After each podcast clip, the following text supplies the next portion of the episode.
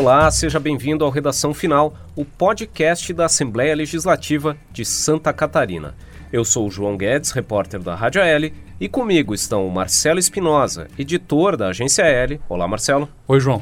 E também a Suelen Costa, coordenadora da Rádio da Assembleia. Bem-vinda, Suelen. Obrigada, João. O Redação Final está disponível em tocadores de podcast, como o Spotify, o Stitcher e o Anchor, toda semana com um programa novo, sempre com um resumo do que acontece no Legislativo catarinense. Essa é a edição de número 11 do Redação Final e o programa vai ser dividido em três partes. Na primeira, a gente fala da movimentação em torno das CPIs na Assembleia.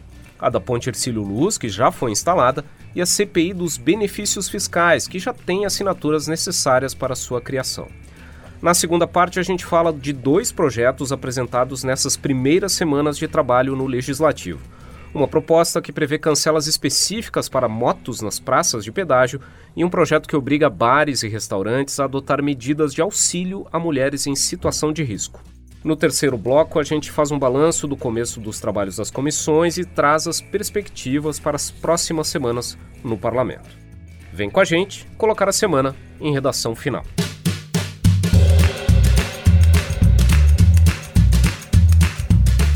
Então, a mobilização em torno de duas CPIs vem movimentando a Assembleia Legislativa nessas primeiras semanas do ano. Uma delas é a CPI da Ponte Ercílio Luz, que foi criada para investigar possíveis irregularidades nos projetos de reforma da estrutura que fica localizada aqui na capital, em Florianópolis. A CPI se reuniu pela primeira vez nessa quarta-feira, né, Marcelo?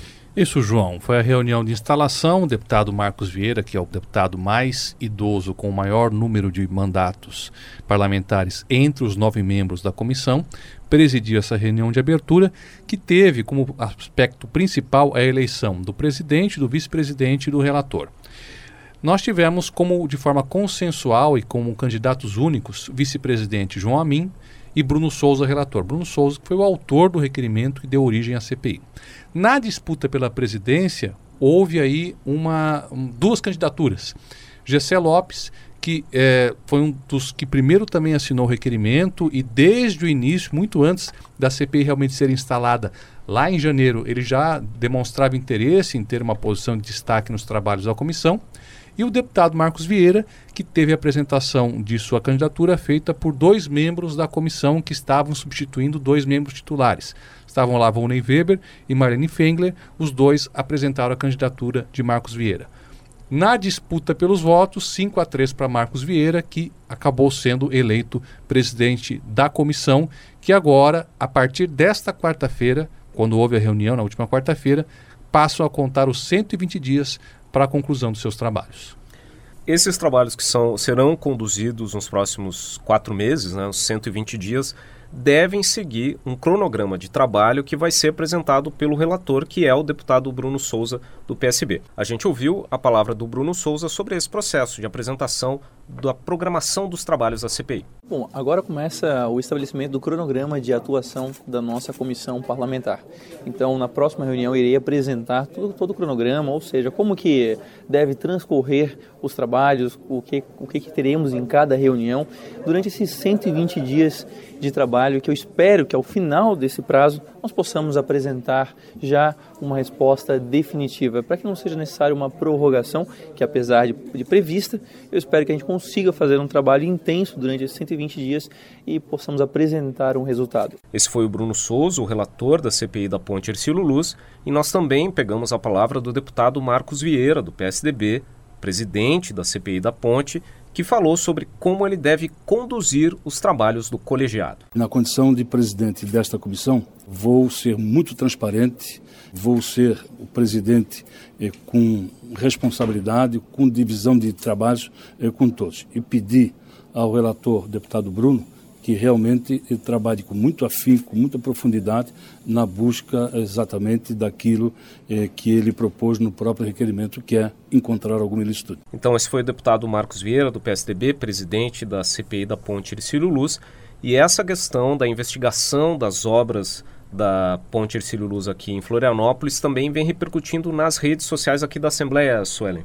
Sim, João, Marcelo, nas redes sociais, a questão da CPI da ponte teve um envolvimento forte da população catarinense, em especial a gente percebe das pessoas que moram na região da Grande Florianópolis, na sua maioria no sentido de apoiar a possibilidade de dar transparência aos processos que foram envolvidos né, nessa questão de contratação, de reforma, de reconstrução da ponte.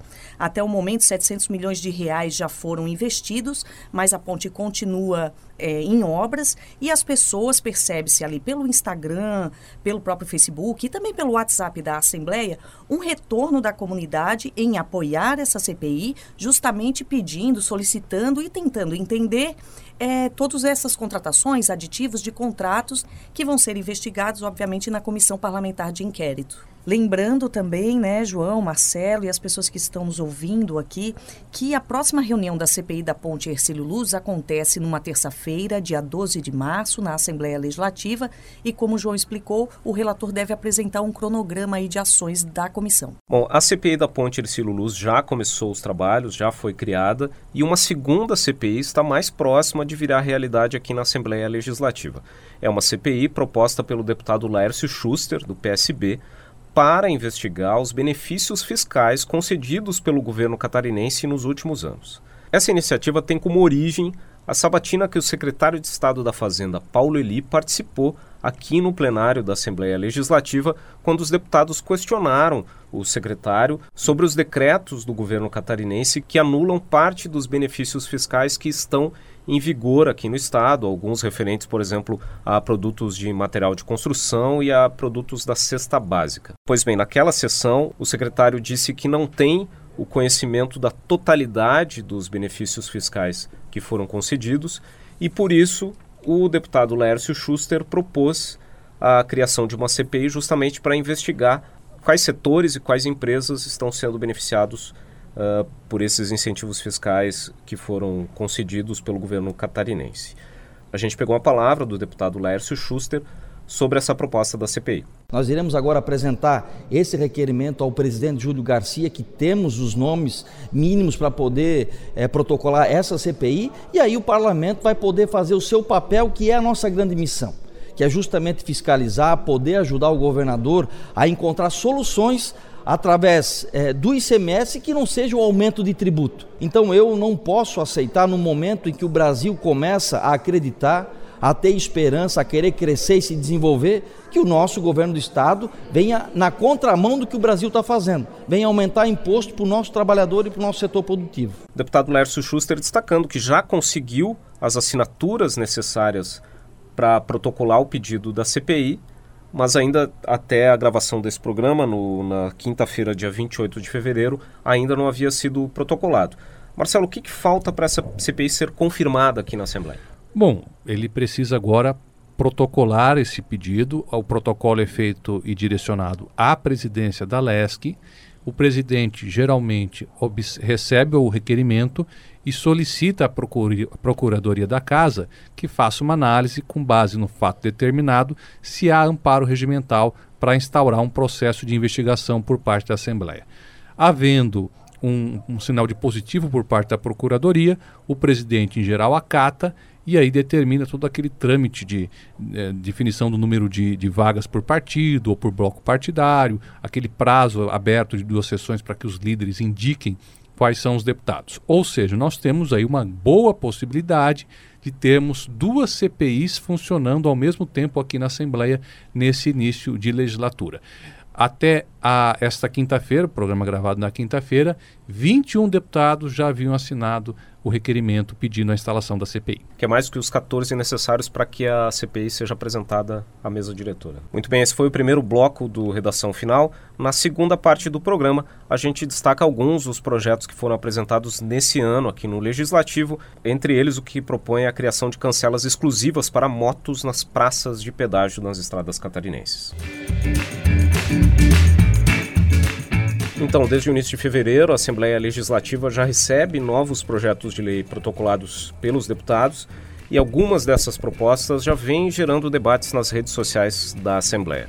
Um desses projetos quer criar uma nova regra para as praças de pedágio, Marcelo. Isso, João. O deputado Ivan Nates, do PV, apresentou o projeto de lei 8-2019, que faz com que as praças de pedágio, as concessionárias que administram essas praças, sejam obrigadas, aqui em Santa Catarina, a disponibilizarem cancelas, pontos de passagem exclusivos para motos. A alegação é que isso vem, essa medida vem para aumentar a segurança dos motociclistas.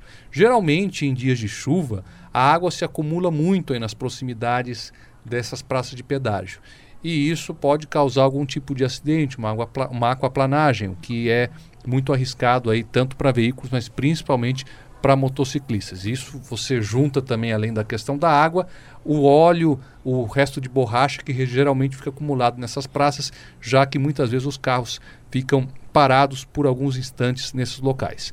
O objetivo do deputado, portanto, é garantir mais segurança para os motociclistas, já que, segundo ele, aqui em Santa Catarina, as motos têm que pagar pedágio há regiões, há estados em que as motocicletas são dispensadas o pagamento dessa tarifa. Pois a gente conversou com o deputado Ivan Nats, o autor da proposta, que falou sobre quais os motivos dele para apresentar esse projeto. A gente tem passado um problema sério nas, de, nas filas de pedágio, às vezes com muita chuva, é, com muito sol, principalmente o sol.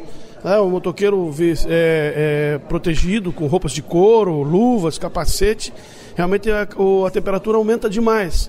E o, e, o, e o motoqueiro acaba ocupando uma vaga na fila dos carros comuns e fica sujeito a todas as intempéries do tempo. Então, essa foi a palavra do deputado Ivan Nates, do PV, que é o autor dessa proposta que prevê cancelas específicas para as motos nas praças de pedágio. É, e essa proposta teve um envolvimento forte nas redes sociais da Assembleia Legislativa, no Facebook, WhatsApp, Instagram.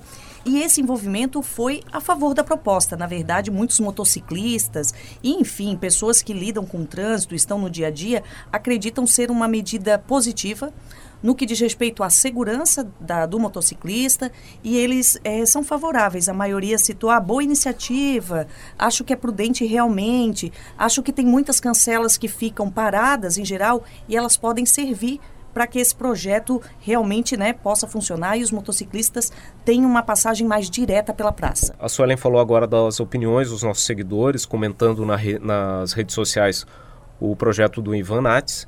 E quem segue a Assembleia Legislativa no Facebook, no Instagram, poderá comentar a partir desta sexta-feira, 1 de março, um projeto da deputada Ada de Luca, do MDB, que obriga bares, restaurantes e casas noturnas a adotar medidas de auxílio a mulheres que se sintam em situações de risco. A ideia é que esses estabelecimentos ofereçam a possibilidade de que um funcionário acompanhe essa mulher, por exemplo, até o seu carro, até um meio de transporte ou até mesmo ajude a comunicar à polícia. A ideia também é que esses, esses lugares tenham uh, cartazes, preferencialmente no banheiro feminino, que orientem essas mulheres sobre como proceder, como, de que maneira elas podem ativar esse auxílio, ativar esse serviço. A partir dessa sexta-feira, uma postagem nas nossas redes sociais vai abordar esse projeto e você poderá ir lá acessar e colocar a sua opinião sobre essa proposta da deputada Ada de Luca. No Instagram é o arroba AssembleiaSC e no Facebook é o facebook.com Assembleia SC. Só lembrando, João, que esses projetos todos já podem começar a tramitar, as comissões já foram instaladas, para que aí elas possam ser analisadas pelas comissões e futuramente ir para votação em plenário. Lembrando, né, João, que aqui na Assembleia Legislativa, além dessa enquete com base no projeto apresentado pela deputada Ada de Luca, os próprios veículos de comunicação da casa, a Rádio AL, a TV, a Assembleia Legislativa, a agência e as redes sociais estão fomentando um pouco a questão do dia 8 de março, né, que é considerado o Dia Internacional da Mulher, e também o mês de março acabou absorvendo essa coisa do mês da mulher. É, a bancada feminina que foi eleita em outubro do ano passado é a maior da história, são cinco deputadas, a Ada de Luca do MDB, a Paulinha do PDT, a Ana Caroline Campanholo do PSL, a Luciane Carminati do PT e a Marlene Fengler do PSD. Então, na TVAL, você vai poder acessar lá no YouTube ou no site da Assembleia Legislativa, vai ter um link de um programa que foi produzido com as cinco parlamentares. A deputada Ada, deputada Ana Carolina, deputada Paulinha, Marlene. Elas estão conversando num bate-papo em que elas abordam a, o papel da mulher na política, as experiências de cada uma delas, a questão do feminicídio e também do assédio sexual, que a gente sabe aí que está tendo uma grande repercussão não só em Santa Catarina, mas em todo o país. Então fica aí a dica, o site da Assembleia Legislativa, YouTube também acessando a TVA e na Rádio AL também terão depoimentos das cinco parlamentares falando sobre a importância da mulher e o papel da mulher no que diz respeito à construção de uma sociedade mais justa e igualitária. Então está tudo lá disponível para quem tiver interesse. Lembrando que esse material fica disponível no site da Rádio AL, no radio.alesc.sc www.assembleia.gov.br e no canal da Assembleia Legislativa no YouTube a partir da sexta-feira, 8 de março. Esse foi o segundo bloco do Redação Final. Na terceira parte do programa, a gente faz um balanço das primeiras atividades das comissões e uma projeção para as próximas semanas aqui no Legislativo. Então, desde a semana passada, a Assembleia vem conduzindo o processo de instalação das comissões permanentes. São 21 comissões no total. Neste ano, as novidades são as comissões de defesa dos direitos do idoso e dos assuntos municipais. Esse início de trabalho dos colegiados despertou bastante curiosidade dos nossos seguidores nas redes sociais, principalmente em relação aos parlamentares escolhidos para presidir cada um desses colegiados. É isso mesmo, João. Foi bem interessante esse envolvimento, um envolvimento bastante direcionado, digamos assim, porque as pessoas entraram, por exemplo, os profissionais da saúde, querendo saber quem era o presidente e o vice da comissão de saúde assim como professores e as pessoas da área da educação e da área da agricultura. Então, a rede social se tornou realmente um canal de comunicação e um canal de informação, né? E a Assembleia Legislativa tenta manter, né, de forma imparcial essas informações e elas estão ali. E o envolvimento foi bastante interessante, assim, as pessoas sabem que existem comissões, elas estão interessadas em saber e estão buscando entender quem e de que forma vai conduzir esses trabalhos aqui dentro do Parlamento catarinense. O início do trabalho das comissões também marca o início da análise dos projetos que foram protocolados aqui na Assembleia Legislativa já desde o início de fevereiro. A maior parte das propostas passa pela Comissão de Constituição e Justiça e mais duas comissões de acordo com o tema de cada uma dessas proposições. Além do início da análise do, dos projetos, as comissões também promovem debates relacionados ao tema que elas se referem. A Comissão de Agricultura e Pesca, por exemplo, realizou alguns debates essa semana entre os deputados, uh, falando sobre as dificuldades que alguns pescadores aqui de Santa Catarina vêm encontrando para receber o seguro defeso. Na Comissão de Prevenção e Combate às Drogas, o presidente do colegiado, que é o deputado Ismael dos Santos, do PSD, já anunciou o plano de realizar oito seminários regionais em Santa Catarina para discutir a questão da prevenção do suicídio. E com o início dos trabalhos das comissões, com o início da análise das propostas, o que a gente pode esperar nas próximas semanas da, daqui na Assembleia Legislativa, Marcelo? Bom, retomada das reuniões para a deliberação dos projetos. O presidente da CCJ, deputado Romildo Titon, inclusive, já determinou a distribuição dos vetos para os relatores e dos primeiros projetos, todos eles de autoria parlamentar, que estão em tramitação na casa. Só em vetos, como nós já dissemos em outras ocasiões, já são mais de 30 que os deputados têm que deliberar no decorrer dos próximos meses. E, é claro, fica sempre aquela expectativa para dois assuntos que estão dando aí o que falar no início do governo Carlos Moisés. Um deles, já mais conhecido, da reforma administrativa. Os projetos precisam aportar na casa para que de fato haja efetividade nessa reforma. A expectativa é de que eles venham final de março, começo de abril. Pode haver aí alguma alteração no cronograma. E dos projetos relativos à legalização dos benefícios fiscais, que existia a expectativa de que o primeiro projeto deles, como foi noticiado pela imprensa catarinense, chegasse já nessa semana. Mas hoje, quinta-feira, até o momento não aportou na casa nenhum projeto referente a benefício fiscal. Ah, nós falamos com o deputado Coronel Mocelin, do PSL, que é líder do governo, que fez um comentário sobre esse processo de debate no governo para a apresentação dessas propostas aqui referentes à renovação ou à manutenção dos incentivos fiscais. Eu estive com o governador e com o secretário da Casa Civil e eles me comunicavam que nos próximos dias deve estar sendo encaminhado para a Assembleia Legislativa o primeiro projeto de lei de incentivos fiscais que devem ser dados através de lei. Então, o governo, a equipe do governo está conversando com cada setor, cada segmento da sociedade que está sendo impactada e aí entra em acordo com aquele segmento, dá os incentivos fiscais necessários e aí encaminha para a Assembleia Legislativa por setor.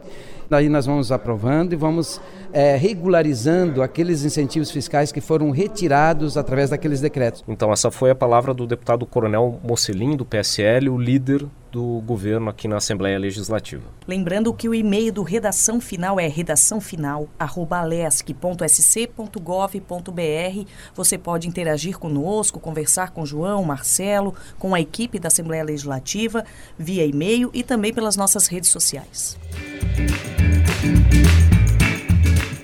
Muito bem, esse foi o Redação Final, podcast da Assembleia Legislativa de Santa Catarina. Esse programa foi gravado no estúdio da Rádio AL, no Palácio Barriga Verde, em Florianópolis, comigo, João Guedes, repórter da Rádio AL, com Marcelo Espinosa, editor da Agência L, e a Suelen Costa, coordenadora da Rádio da Assembleia.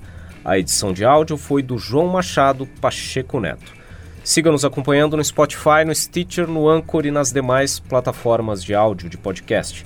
Até a próxima!